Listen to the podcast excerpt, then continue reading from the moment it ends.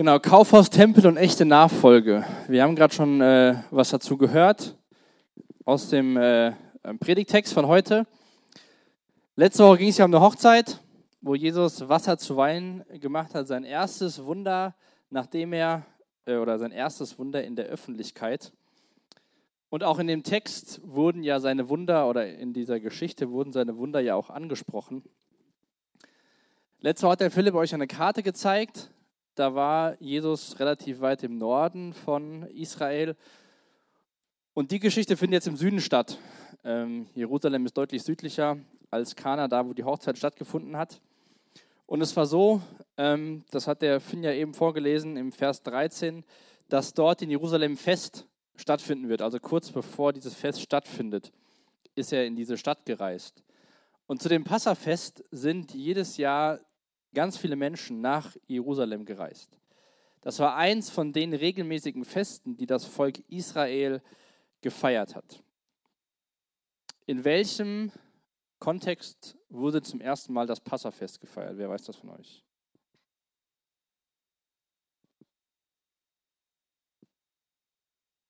Daniel.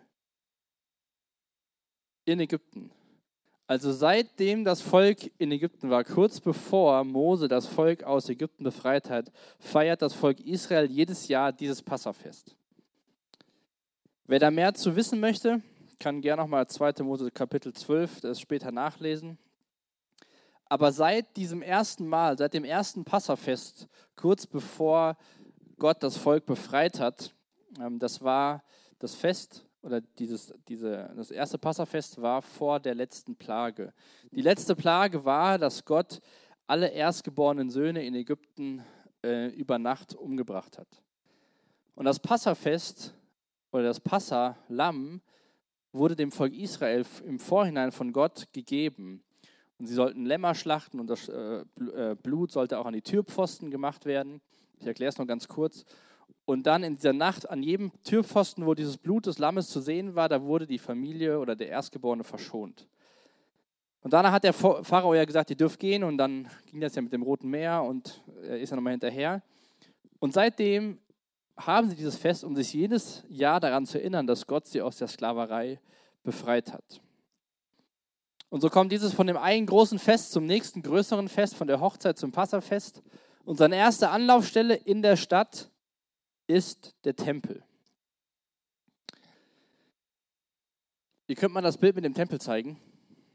Ähm, ich gehe mal hier oben auf die Bühne. Und zwar das, so ungefähr sah der Tempel aus. Und die Geschichte, die wir gelesen haben, befindet sich hier in diesem äh, Vorhof, also schon in den Mauern, aber nicht hier drin, sondern hier in diesem ganzen Bereich. Da kommt Jesus rein mit seinen Jüngern und sieht den Herborner Wochenmarkt und noch viel größer, vielleicht eher die Münchner Wiesen. Lauter Menschen sind in diesem Vorhof, verkaufen, wechseln Geld. Was macht Jesus mit denen? Da machte er sich aus Stricken eine Peitsche und trieb sie alle mit ihren scharfen Rindern aus dem Tempelbezirk hinaus. Er schüttete das Geld der Wechsler auf den Boden und stieß ihre Tische um. Wer hätte Jesus gern so in Action gesehen? Wenn ihr wisst, dass Jesus in seinem Leben komplett ohne Sünde gelebt hat, hat er das mit einem reinen Herzen und Gewissen getan. Also wenn ich irgendwo Tische umschmeiße, ist das nicht, weil ich mich über irgendwelche Sachen, also ich rege mich auch auf, aber dann bin ich wütend. Ähm, oder wenn ich... Ich finde das super spannend, solche Sachen zu lesen und dann zu wissen, Jesus hat nie was falsch gemacht. Alles, was er gemacht hat, war in Gottes Augen richtig. Sonst hätte er nicht später am Kreuz für unsere Schuld sterben ähm, dürfen. Der Tempel hatte eine sehr große Bedeutung für das Volk Israel und gerade auch der Tempel in Jerusalem. Aber ich habe auch gleich noch ein Video mitgebracht, der zeigt noch ein bisschen mehr über diesen Tempel. Der Tempel war das Wohnhaus Gottes. Ähm, damals, als das Volk aus Ägypten ausgezogen ist, sollten sie in der Wüste eine Stiftshütte bauen. Die sah quasi Tempel in Mini-Format aus. Und dieser Ort war dort, wo das Volk zum Opfern hingegangen ist. Und das in diesem Bereich ähm, Tiere verkauft wurden, ist per se ähm, gar nicht schlimm oder schlecht. Denn wenn ihr euch mal vorstellt, aus dem ganzen Land kommen die Menschen nach Jerusalem, um an diesem Passafest teilzunehmen, wo sie auch geopfert haben im Tempel. Und damals ist man nicht mit einem Auto gefahren, sondern zu Fuß oder maximal mit einem Esel. Dann kann man nicht noch sein Opfertier mitbringen. Und so hat das auch Leuten geholfen, zumindest zu Beginn, als es angefangen worden ist, den Menschen die Tiere dort zur Verfügung zu stellen. Die andere Sache war, dass wir gelesen haben, dass Jesus äh, Tische von Geldwechslern umgestoßen hat. Und zwar durften diese Opfertiere nur mit der Tempelwährung gekauft werden. Das war besonders, reines, besonders reine Münzen und sie wollten nicht, dass die Opfertiere mit dem Geld aus den anderen Gebieten gekauft wird. Es ist wie wenn ihr auf den Jahrmarkt geht, könnt ihr nicht mit Geld bezahlen, sondern müsst ihr euch so Münzen, so Coins holen. Ist ja per se auch nicht schlecht. Nur war dann irgendwann nicht mehr der Wechselkurs 1 zu 1, sondern es wurde so gewechselt, dass die Geldwechsler immer schön Geld verdient haben. Um dass dann die Leute, die in der Stadt waren für das Fest, ihre Tiere kaufen konnten, mussten aber im Endeffekt viel mehr für das Tier bezahlen, was es eigentlich wert war. Deswegen dieses Verkaufen und auch das zur Verfügung stellen von dem Wechselgeld ist per se gar nicht schlecht, nur die Art und Weise, was daraus geworden ist. Am Anfang hat es den Menschen gedient und später haben die Obersten in Jerusalem ähm, Geld damit verdient. Und Jesus ist sauer darüber geworden, als er da reinkommt und sieht, was in dem Tempel, in dem Haus Gottes los war. Da wurde nicht gebetet, sondern da wurde Geschäft gemacht. Geschäft gemacht mit den Leuten, die zu Besuch waren. Ist ja in der Welt heute immer noch so, Touristen zahlen immer mehr Geld wie Einheimische. Aber da hat das Jesus wirklich geärgert, was da passiert ist. Und vor allem in diesem Bereich, wo dieses ganze Geschäft stattgefunden hat, durften auch die Heiden reingehen. Also Heiden, du und ich, wir sind Heiden. Alles, alle Menschen, die keine Juden sind, sind Heiden. Die durften sich in diesem Bereich aufhalten. Die durften nie in das Innere reingehen, also in den Tempel, im Tempel, in den eigentlichen Tempel. Und die haben das auch gesehen, was da los ist. Das ist sowieso eine Sache, die mich schon mein Leben lang begleitet ist. Was denken Leute, die Jesus nicht nachfolgen, über Leute, die Jesus nachfolgen, wenn die sich nicht anders verhalten. Also stellt euch mal vor, heute Abend kommt hier irgendjemand rein, den ihr kennt von der Schule, aus der Uni. Und ihr sagt, hier ist voll cool, wir mögen uns und es gibt Essen und so weiter, coole Gemeinschaft. Und dann verhalten wir uns so wie, keine Ahnung, am Jahrmarkt, in der Schule, wir reden schlecht und so weiter und so fort. Dann sagt er vielleicht, warum bist du so begeistert? Das habe ich in der Schule schon, brauche ich nur freitagsabends. So ungefähr war das da auch, dass die Heiden so dachten, nee, was ist denn jetzt hier los? Und das ist auch so eine Sache, die mir persönlich immer so, so was denken Leute, nicht was denken Leute, sondern wie verhalten wir uns, die wir Jesus lieben? Was ist das für ein Zeugnis für andere, die Jesus nicht kennen? Und als die Jünger Jesus so gesehen haben, wie er da rum, rumläuft, die Tische umstößt und die Leute raus, schmeißt aus dem Tempelbezirk, kommt ihnen Psalm 69, Vers 9 in Erinnerung was, ähm, jetzt muss ich kurz auf den richtigen Bibeltext gehen. Hier in Vers 18, nee, Vers 17. Seine Jünger erinnerten sich dabei an die Schriftstelle, der Eifer für dein Haus wird mich verzehren. Im ersten ähm, Kapitel als wir so diese Einleitung von Johannes bekamen, gab es ja schon sehr viele Parallelen auch zu der Schöpfung aus dem ersten Buch Mose. Und ähm, der Johannes zitiert nicht sprichwörtlich alte testamentliche Stellen, wie es in anderen Evangelien stattfindet, aber wir sehen immer wieder an Punkten, die wichtig sind, dass sich entweder Leute an das Alte Testament erinnern oder die Leute, zu denen Jesus redet, also Juden, die das Alte Testament kennen, dass sie, bei denen es eigentlich Klick machen müsste, weil Jesus sich auf was bezieht, was schon niedergeschrieben wurde. Und Jesus macht das nicht aus eigennützigen Motiven, dieses Umschmeißen der Tische und Rausschicken der Leute, sondern, was in diesem Psalm hier steht, der Eifer für dein Haus wird mich verzehren. Jesus ist so sehr damit ähm, identifiziert, diesen Auftrag seines Vaters zu erfüllen, auf diese Erde zu kommen, die Menschen zu retten. Und dann sieht er diese Wohnung, die Gott den Menschen gegeben hat, wo sie, ihn, wo sie ihm begegnen können. wird vom, Kaufhaus, äh, vom Tempel zum Kaufhaus gemacht. Und er ist einfach erschrocken darüber, über diesen Zustand in diesem Tempel, weil Gott keine Ehre bekommt, weil Menschen nicht dahin gehen, um Gott zu opfern, sondern weil Menschen da sind, um Geld damit zu verdienen.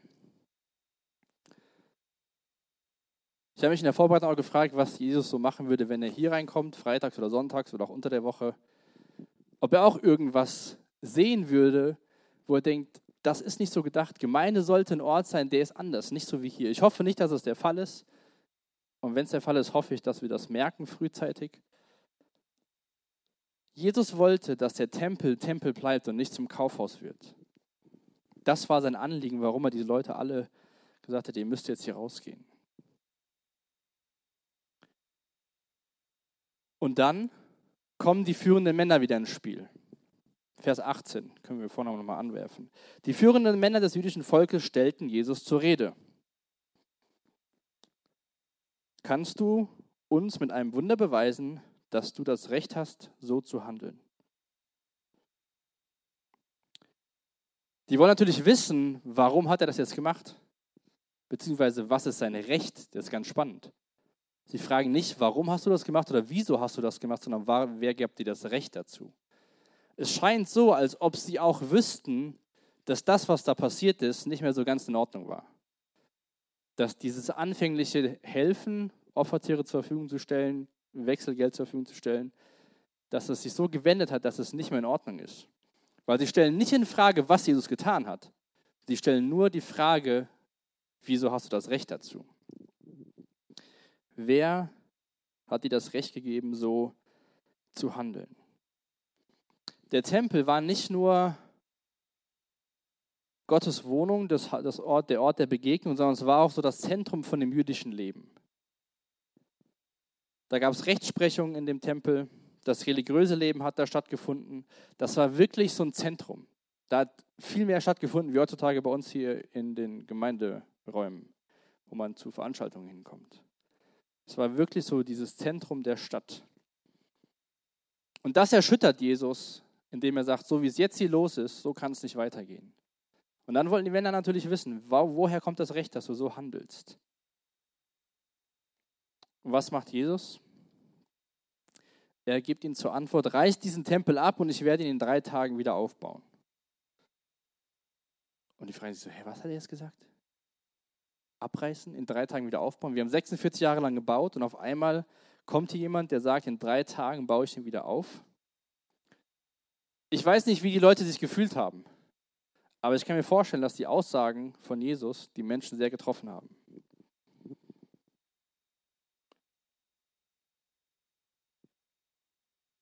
Was meint Jesus mit diesem Tempel, den er wieder aufbaut?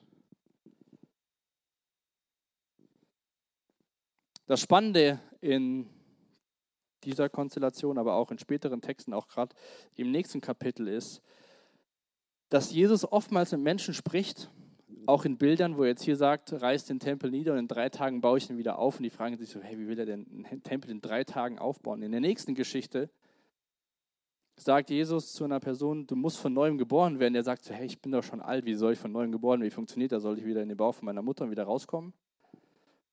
Oder in Kapitel 4 spricht er über lebendiges Wasser. Das wird sich dann die Frage, was denn lebendiges Wasser?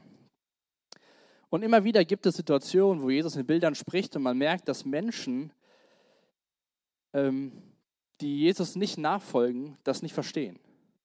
Wenn dir jemand sagt, reiß euer Haus ab, in drei Tagen baue ich wieder auf, dann denkst du erstmal, was willst du von mir?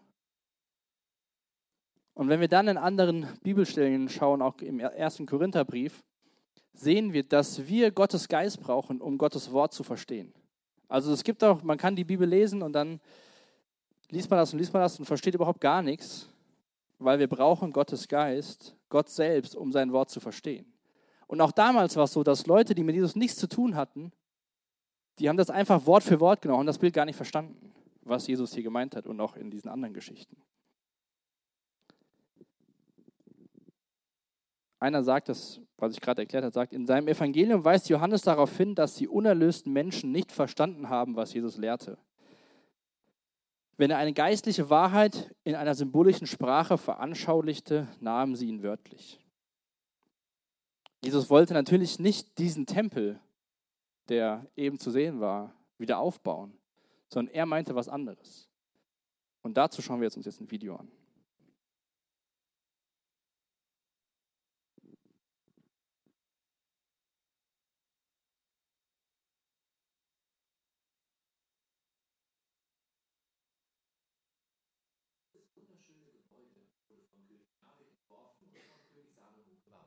Und sie glaubten, dass es das Zuhause vom Gott des Universums war. Moment, ich dachte, Gottes Zuhause sei im Himmel. Nun, der ganze Punkt von diesem irdischen Tempel ist, dass er der Ort ist, der sich mit Gottes himmlischem Zuhause überschneidet. Der Tempel ist der Ort, an dem Gott lebt und von dort aus als König über die ganze Schöpfung herrscht. Das ist cool. Aber sogar Salomo, der den Tempel gebaut hatte, glaubte nicht, dass er den Gott des Universums umfassen kann, richtig? Ja, das Gebäude war nur ein Symbol. Und es verwies auf die Tatsache, dass die ganze Schöpfung Gottes Tempel ist. Und genau darum geht es auf der ersten Seite der Bibel in Genesis 1. Wirklich? Da steht, dass die ganze Schöpfung Gottes Tempel ist? Nun, es muss da gar nicht wortwörtlich stehen. Die ganze Geschichte zeigt das. In Genesis 1 erschafft Gott aus einer dunklen Einöde eine geordnete Welt. Dafür spricht er in einer Abfolge aus sieben Tagen. Und dann am siebten Tag erfüllt Gottes Gegenwart die Schöpfung, als er ausruht und seine Herrschaft antritt. Ganz ähnlich wurde die Stiftshütte und später der Tempel in einer Reihe von sieben Reden in sieben Tagen aufgebaut und geweiht. Danach konnte der Priester oder König dort in Gottes Gegenwart ruhen und herrschen. Ah, also die ganze Schöpfung ist der Ort, an dem Gott wohnen möchte. Sie ist wie sein Tempel. Genau. Jetzt blättere weiter zu Genesis 2 und wir bekommen ein weiteres Bild für die Schöpfung. Dieses konzentriert sich auf das Land. Und in der Mitte des Landes ist ein Ort namens Eden. Auf Hebräisch bedeutet das Wohlgefallen. Und inmitten des Wohlgefallens pflanzt Gott einen Garten, in dem er und die Menschheit zusammenleben. Und deshalb wurde der Tempel nach dem Vorbild des Gartens aufgebaut, voller Bilder von Gold und Blumen. Der siebenarmige Leuchter symbolisiert den Baum des Lebens. Es ist der Ort, an dem Gott mit seinem Volk zusammen ist. Ah, verstehe. Und jetzt pass auf. Die israelitischen Priester und Leviten sollten im Tempel in Gottes Gegenwart arbeiten und diese darin erhalten. Das ist genau die gleiche Aufgabe der Menschheit im Garten Eden. Also diese Menschen waren die ersten Priester. Aber anstatt mit Gott zu regieren, wollten sie nach ihren eigenen Bedingungen herrschen. Und sie werden aus dem Gartentempel verbannt. Und wie Adam und Eva wollten auch Israels Anführer nach ihren eigenen Bedingungen herrschen. Und auch sie wurden verbannt. Der Tempel wurde zerstört und sie konnten sich nur noch fragen, ob Gott Israel aufgegeben hat. Wird er eine neue Schöpfung herbeiführen? Nun, die biblischen Propheten erwarteten den Tag, an dem Gott einen neuen Tempel mit einer neuen Priesterschaft aufbaut. Dann würde Gottes Gegenwart die ganze Schöpfung erfüllen.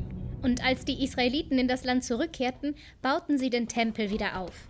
Aber dieser Tempel wurde nicht so, wie die Propheten gehofft hatten. Tatsächlich sagten die späteren Propheten, dass dieser Tempel hoffnungslos korrupt sei. Und so warten sie immer noch auf den endgültigen Tempel. Und hier kommen wir zur Geschichte von Jesus. Er sagte, dass durch ihn Gottes Gegenwart und Herrschaft auf neue Weise in unsere Welt kommen wird. Und er stellte sich selbst als eine neue Art Priester vor. Aber Jesus war kein Priester und arbeitete nicht im Tempel. Genau. Jesus sagte, dass Gottes Gegenwart, seine Ruhe und Herrschaft die Welt durch sein eigenes Leben, seinen Tod und seine Auferstehung erfüllte. Jesus behauptete, er sei der wahre Tempel und dass dieser neue Tempel sich ausdehnen würde, um die ganze Schöpfung zu umfassen. Das ist eine echt große Behauptung. Und er setzte sogar noch eins obendrauf. Nach seiner Auferstehung sagte Jesus, dass Gottes Gegenwart kommt, um in und inmitten seiner Nachfolger zu sein, damit sie zu Minitempeln werden.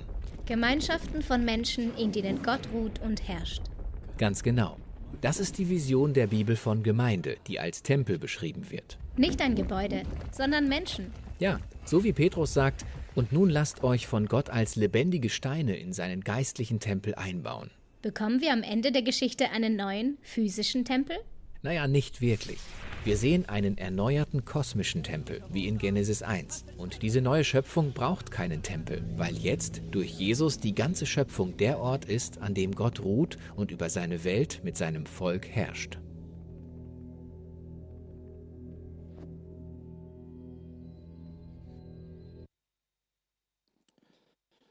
Also als Jesus sagt, reiß ihn ab und ich werde ihn in drei Tagen wieder aufbauen, sagt er selbst, Johannes in Vers 21, doch Jesus hatte mit dem Tempel seinen eigenen Körper gemeint. Als ich angefangen habe, mich mit diesem Thema Tempel zu beschäftigen, habe ich gedacht, das ist ziemlich weitgreifend, wenn man da von vorne bis hinten alles umfassen will. Das ist auch nicht mein Anspruch heute Abend. Aber diesen Punkt auch, den wir in dem Video gesehen haben, dass Jesus selbst da spricht hier von seinem Tod und seiner Auferstehung, und diese Menschen, zu denen er spricht, sind die Menschen, die ihn später verurteilen. Die nachher, die später dafür mit hauptverantwortlich sind, dass er am Kreuz hängt und stirbt. Und drei Tage später ist Jesus wieder auferstanden. Davon hat er hier schon gesprochen, auch in Bildern, was sie nicht verstanden haben. Jesus, mit Jesus, fängt oder hat was Neues angefangen. Im ersten Kapitel haben wir schon gelesen, dass mit Jesus Gnade und Wahrheit gekommen sind. Im Kapitel 4 bekommen wir die Information, dass Jesus, als Jesus mit einer Frau spricht, dass es nicht darum geht, mehr zu diesem Tempel nach Jerusalem zu gehen, um anzubeten, sondern dass Gott in Wahrheit und im Geist angebetet werden will. Das sind alles Hinweise darauf, dass Jesus diesen irdischen Tempel in seiner Person ablöst. In ähm, 1. Korinther 3, Vers 16, den Vers könnt ihr mal vorne anzeigen, schreibt Paulus den Korinthern, wisst ihr nicht, dass ihr der Tempel Gottes seid und dass Gottes Geist in eurer Mitte wohnt? Dadurch, dass Jesus gekommen ist, gestorben und auferstanden ist und wir Gottes Geist haben als seine Nachfolger, wenn du Jesus nachfolgst, bist du ein Tempel. Das, was in dem Video mit diesem Minitempel gemeint worden war. Du bist ein Tempel. Und da will ich heute Abend ein bisschen noch einsteigen, diese Frage so. Ich habe eben gesagt, stellt euch mal vor, Jesus kommt zu, zu uns hier in die Gemeinderäume. Was wird er denn vorfinden? Aber was findet Jesus in deinem Tempel vor?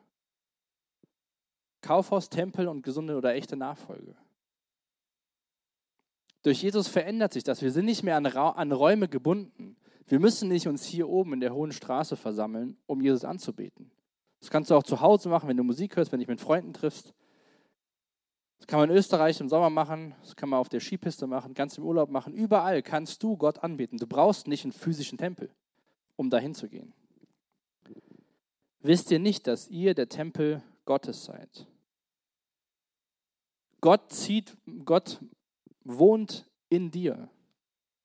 In Epheser 2, 19 bis 22, da schreibt Paulus, ihr seid also jetzt nicht länger Fremde ohne Bürgerrecht sondern seid zusammen mit allen anderen, die zu seinem heiligen Volk gehören, Bürger des Himmels. Ihr gehört zu Gottes Haus, zu Gottes Familie. Das Fundament des Hauses, in das ihr eingefügt seid, sind die Apostel und Propheten. Und der Eckstein dieses Gebäudes ist Jesus Christus selbst. Er hält den ganzen Bau zusammen. Durch ihn wächst er und wird ein heiliger, dem Herrn geweihter Tempel. Durch Christus seid auch ihr in dieses Bauwerk eingefügt, in dem Gott durch seinen Geist in uns wohnt. Paulus führt das hier noch mal ein bisschen weiter aus. Er sagt nicht nur wie in Korinth, dass du als Nachfolger Jesu der Tempel des Heiligen Geistes bist, sondern alle Menschen, die Jesus nachfolgen, sind in diesem Bauwerk vereint. Jesus Christus ist der Eckstein. Er hält den ganzen Bau zusammen. Durch ihn wächst, dann wird ein Heiliger, dem Herrn geweiht der Tempel. Alle Christen, alle Menschen, die Jesus nachfolgen, werden durch Jesus Christus zu diesem gemeinsamen Tempel. Und das ist möglich, weil Jesus gekommen ist und uns seinen Geist geschenkt hat. Und die Pharisäer oder die führenden jüdischen Männer, wie es hier im Text heißt, haben ja Jesus nicht verstanden, was er meinte. Und das Spannende ist, in Vers 22, ich weiß nicht, ob ihr eben bei dem Vorlesen vom Finn genau aufgepasst habt, zeigt mal Vers 22 unseren Bibeltext. Später, als Jesus von den Toten auferstanden war, erinnerten sich seine Jünger an diesen Ausspruch und sie glaubten den Voraussagungen der Schrift und dem, was Jesus selbst gesagt hatte. Johannes schiebt so einen Vers ein, der aber eine große Bedeutung hat. Ich, wir lesen nichts davon, was die Jünger gedacht haben, als Jesus diese Unterhaltung führt. Und wir lesen auch nicht davon, dass die Jünger sagen, ah ja klar, Jesus bedeutet, dass er irgendwann sterben wird und wieder auferstehen wird. Er ist der Tempel. Klar, drei Tage. Das wurde ja damals schon verheißen. Nee, haben sie nicht verstanden. Sondern nachdem das alles passiert ist, nachdem Jesus auferstanden ist, da hat es Klick gemacht bei den Jüngern. Haben gesagt, ah, das hat er gemeint. Und im Endeffekt glauben die Jünger an das, was Jesus gesagt hat, hier im letzten Vers. Und sie glaubten den Voraussagungen in der Schrift, also das, was im Alten Testament steht, was über Jesus geschrieben worden ist, was passieren wird mit ihm, dass es einen Messias geben wird, dass er in Bethlehem auf die Welt kommen wird, dass er sterben wird, dass er auferstehen wird. Und sie glaubten das, was Jesus gesagt hatte. Wenn du glaubst, warum glaubst du? Hast du irgendwas Cooles gesehen? Irgend so eine fancy Wunder oder so? Und denkst du, ja cool, das macht mir Spaß, jetzt gehe ich da hinterher? Oder kannst du von dir auch sagen, dass es irgendwann einen Klick gemacht hat, du verstanden hast, was Gott in seinem Wort schreibt und auch was Jesus in seinem Wort sagt. Und daraufhin hast du gesagt, das glaube ich jetzt, weil jetzt habe ich es verstanden. Wenn wir uns jetzt die nächsten drei, letzten drei Verse anschauen, ist es, finde ich es wichtig zu verstehen, die Frage, warum glaubst du? Denn gleich begegnen wir Menschen, wo Jesus sagt, nee, denen vertraue ich mich nicht an. Schaut mal in Vers 23. Während des Passafestes war Jesus in Jerusalem. Warum glaubten die Menschen an ihn?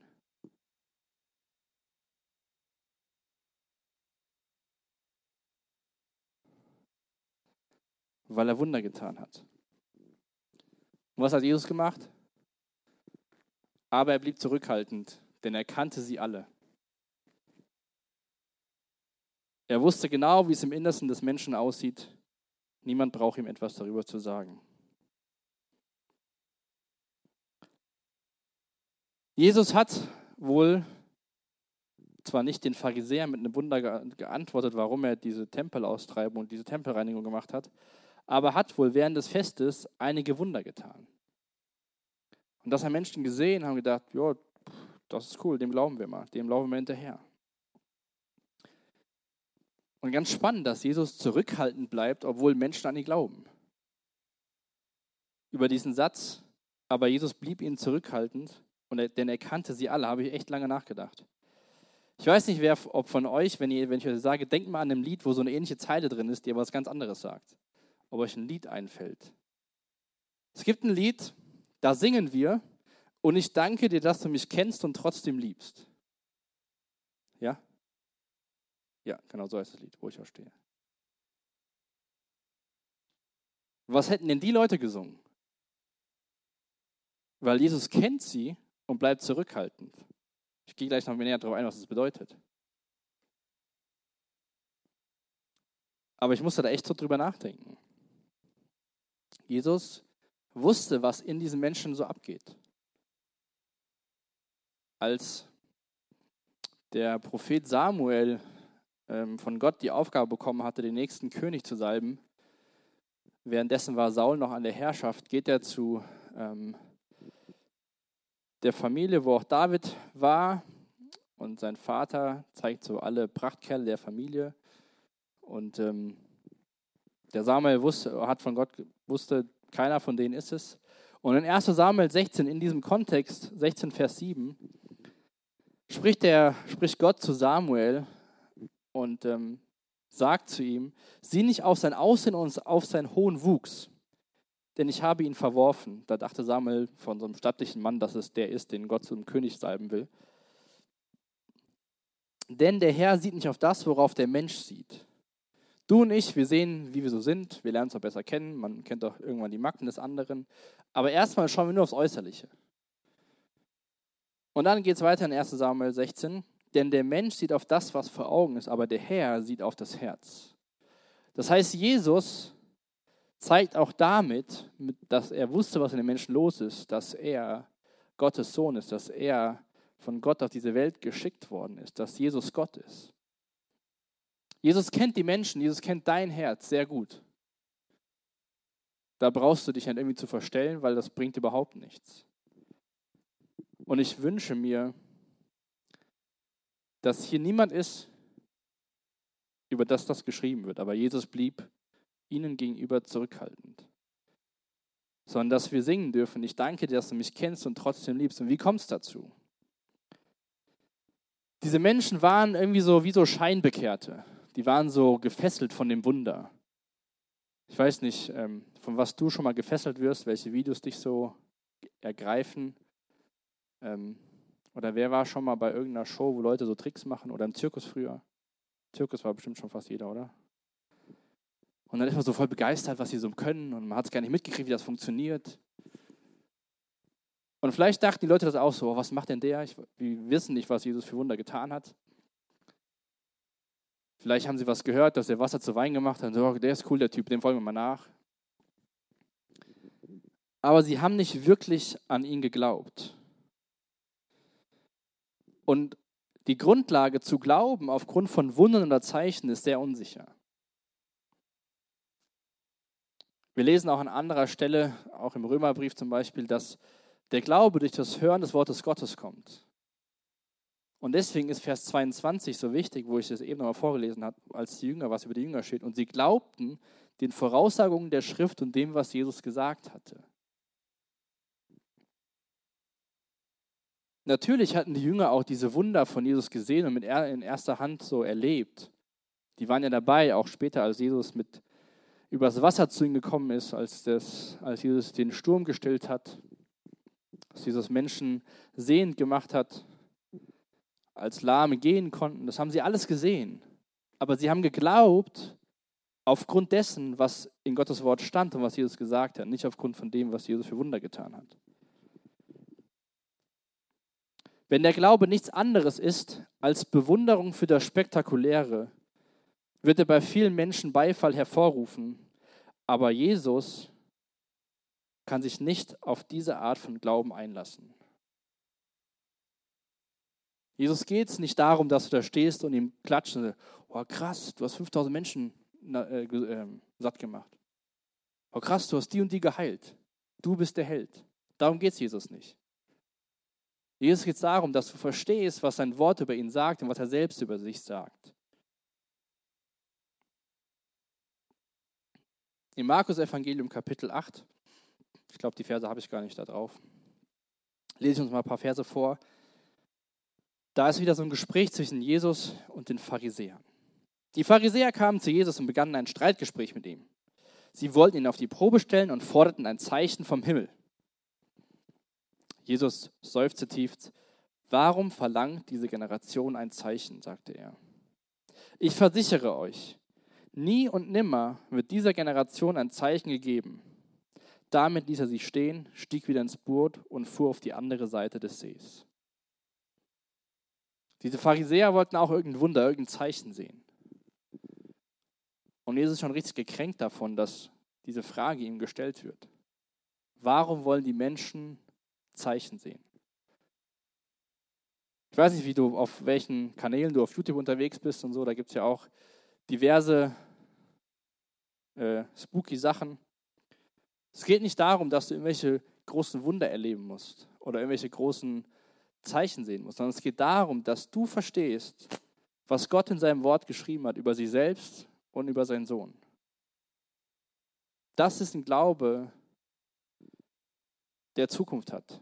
Und dann dürfen wir singen, und ich danke dir, dass du mich kennst und trotzdem liebst, weil durch sein Wort erfahren wir, dass wir eigentlich hoffnungslos verloren sind und trotzdem so unendlich geliebt sind, wenn wir unsere Schuld bekennen und ihm nachfolgen. Und nicht, wenn wir applaudierend in der großen Menge Jesus hinterherlaufen, weil er irgendwas Tolles getan hat. Ich finde es auch spannend, wie stark der Charakter von Jesus war. Stellt euch mal vor, ihr wärt in der Lage, in der Situation Jesus gewesen. Und viele hätten, wären euch nachgefolgt. Aufgrund von dem, was ihr getan habt. Das macht doch ein gutes Gefühl, oder? Ihr seid in der Schule, ihr seid in der Uni, ihr seid keine Ahnung wo. Und dann kommen Leute, weil ihr was Tolles macht. Das schmeichelt ihr einem. Aber darum ging es Jesus nicht, um Schmeicheleien und Applaus der Menschen, sondern Jesus ging es darum, das zu tun, was Gott ihm aufgetragen hatte. Und deswegen war Jesus auch am Anfang von unserem Text so davon getroffen, was in diesem Tempel stattgefunden hat. Dass es nicht mehr darum ging, zu beten, mit Gott Gemeinschaft, sondern dass es darum ging, Geld zu verdienen, sich zu bereichern.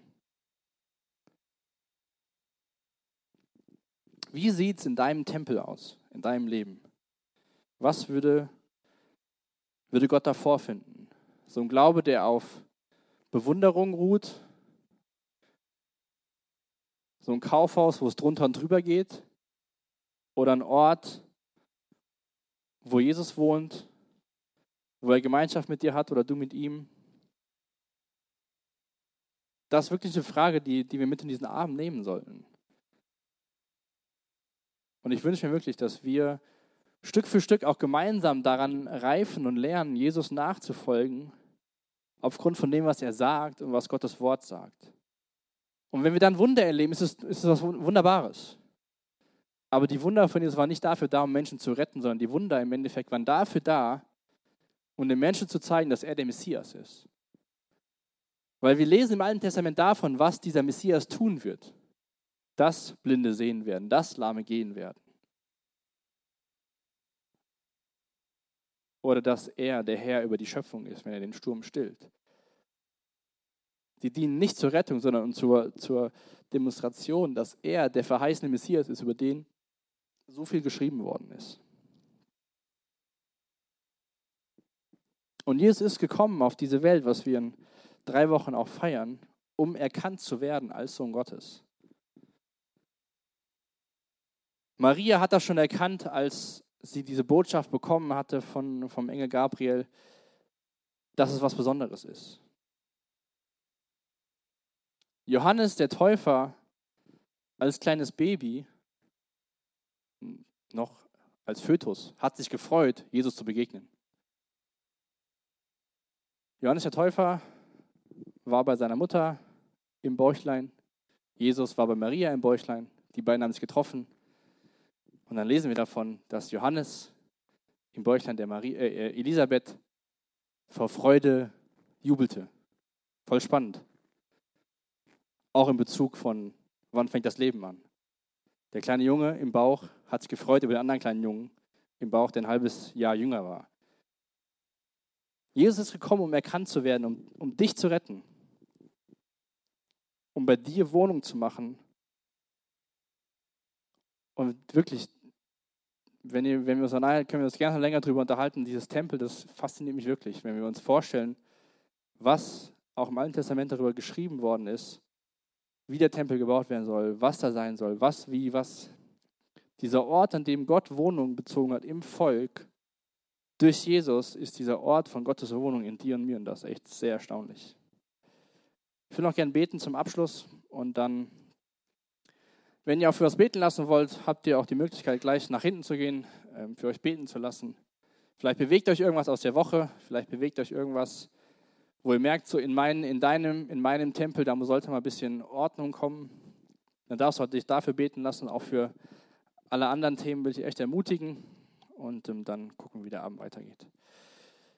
Jesus, habt du Dank dafür, ähm, dass du echt so diesem Auftrag deines Vaters nachgegangen bist, dass du ähm, gekommen bist, um erkannt zu werden. Jesus, und ich bitte dich echt, dass jeder, der hier in diesem Raum ist, das wirklich sagen kann, ich danke dir, dass du mich kennst und trotzdem liebst. Herr, ich bete echt, dass du uns echten, wahren Glauben schenkst, der dem Glauben schenkt, was du sagst und wer du bist. Jesus, und dass du nicht zurückhaltend uns gegenüber bist. Danke, dass du alles dafür getan hast. Danke, dass du auch Mensch geworden bist und danke, dass wir so in dieser Adventszeit auch ähm, besonders daran denken, dass du als kleines Baby auf diese Welt gekommen bist. Und ich bete jetzt für die Zeit der Anbetung, dass du sie echt segnest, dass wir, wir dir begegnen ähm, und du ähm, auch durch die Lieder zu uns redest. Amen.